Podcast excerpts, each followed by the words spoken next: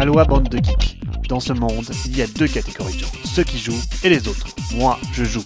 Vous, vous m'écoutez. Salut à tous, la GameCon passée, les annonces pleuvent et vont s'amplifier avec SN approchant maintenant à grands pas. À vos jeux, prêts, buzzés.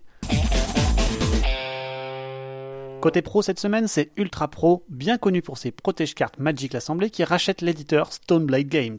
Et à travers Stoneblade, c'est essentiellement la licence Ascension, le deck building qui monte. Un rachat somme toute très logique. Ensuite, Smon annonce avoir acquis complètement les droits de Zombicide, le jeu de figurines à succès. Cela nous promet encore plus de Zombicide à l'avenir, ou des spin-offs qui sait. Restoration Games, c'est un nouvel éditeur qui vise à réhabiliter les vieilles gloires ludiques en leur donnant un nouveau matos et des règles au goût du jour. Un désir louable, même si je suis dubitatif sur la réhabilitation de certains très vieux et très mauvais classiques.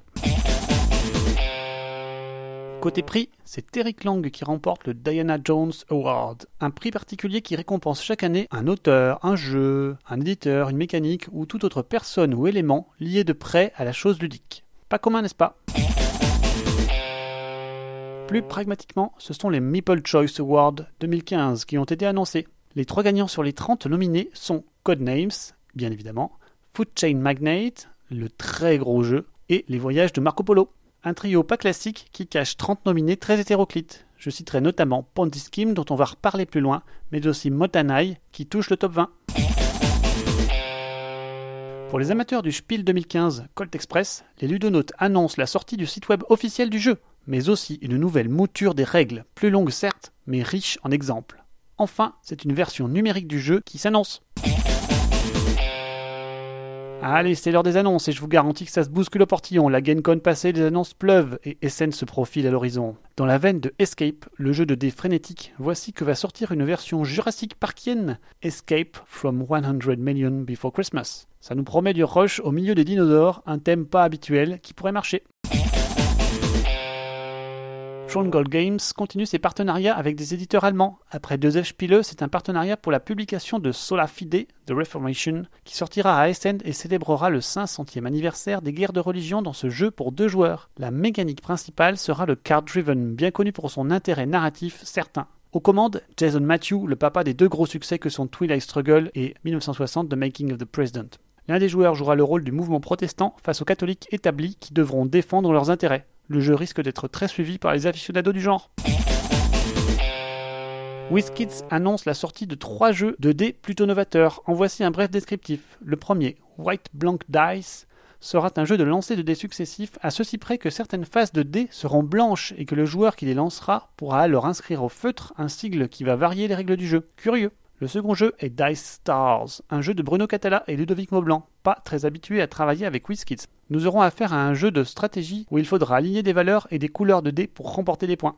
Enfin, le dernier jeu, Burke's Gambit, sera atypique en le sens que la partie nous mettra dans la peau d'un équipage de vaisseaux en déroute dont un et un seul joueur a été contaminé par un virus. Mais on ne sait pas qui c'est. Le jeu débute alors que le sabotage a été découvert, que le vaisseau menace de se cracher sur la Terre. Chaque joueur devra se soigner, surveiller les diagnostics cliniques des autres joueurs et réparer le vaisseau. Si le vaisseau atteint la Terre, les joueurs devront voter pour éliminer l'humain contaminé. Un pitch intéressant, non?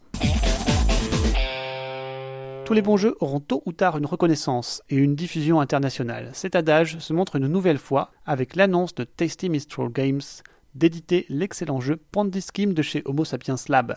Un grand bravo à Tasty Minstrel Games pour oser cet excellent jeu au thème polémique au possible. Pas plus tard que dans le dernier numéro, je vous parlais de la réédition de Citadel, le grand classique de Bruno Feiduti. Mais c'était sans savoir que deux versions vont sortir simultanément. L'une dont je vous parlais déjà sera la version révisée avec de nouveaux personnages, de nouveaux graphismes et des règles revues et corrigées mais Asmodée a pensé aussi au vieux de la vieille et proposera une version classique qui reprend exactement le jeu tel qu'il est dans sa version dite originale. Le classique sera au format voyage pour une douzaine d'euros tandis que la version révisée arrivera pour 30 euros. Malin ce marketing qui transformera le classique en jeu de voyage, perdurant son statut de classique tout en introduisant une nouvelle mouture. Après les loups-garous pour une nuit, les vampires pour une nuit, Bézier Games annonce Alien pour une nuit, mais quand s'arrêtera la longue nuit? Pour terminer, dans la rubrique Do It Yourself, ce sont plusieurs articles autour de Board Game Crafter, la plateforme qui vous permet d'imprimer des jeux. Vous apprendrez ainsi à vous servir de la plateforme, mais aussi à détourer des images pour en réaliser des jetons imprimables via l'excellent Inkscape. D'intéressants tutoriels, si ça vous tente, plongez-vous-y. Allez, c'est terminé pour cette semaine, je vous souhaite une bonne rentrée et continuez à jouer quand même